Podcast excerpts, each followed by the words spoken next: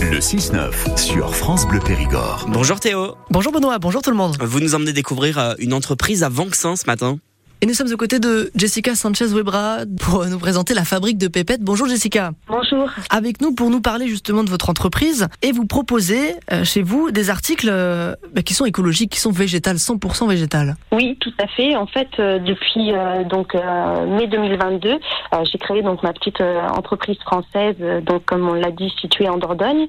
Ce sont donc différents articles, produits proposés, tels que des bougies, des fondants, euh, des diffuseurs d'ambiance, etc. Tout ça a été conçu en fait pour parfumer sainement et naturellement donc votre intérieur.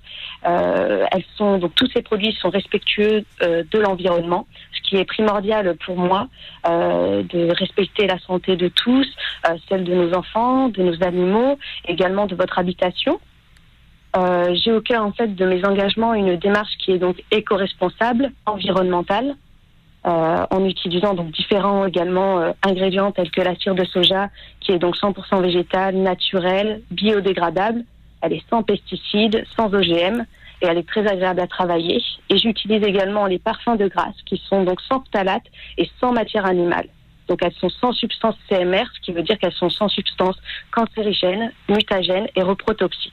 Et Voilà. même les même les mèches des bougies sont euh, également biodégradables, je- j'allais dire, mais surtout sans pesticides, etc. C'est du coton, je crois, euh, et du bois? Alors j'utilise plutôt, alors voilà, j'utilise plutôt euh, des mèches en bois de cerisier euh, pour une combustion plus saine de la bougie.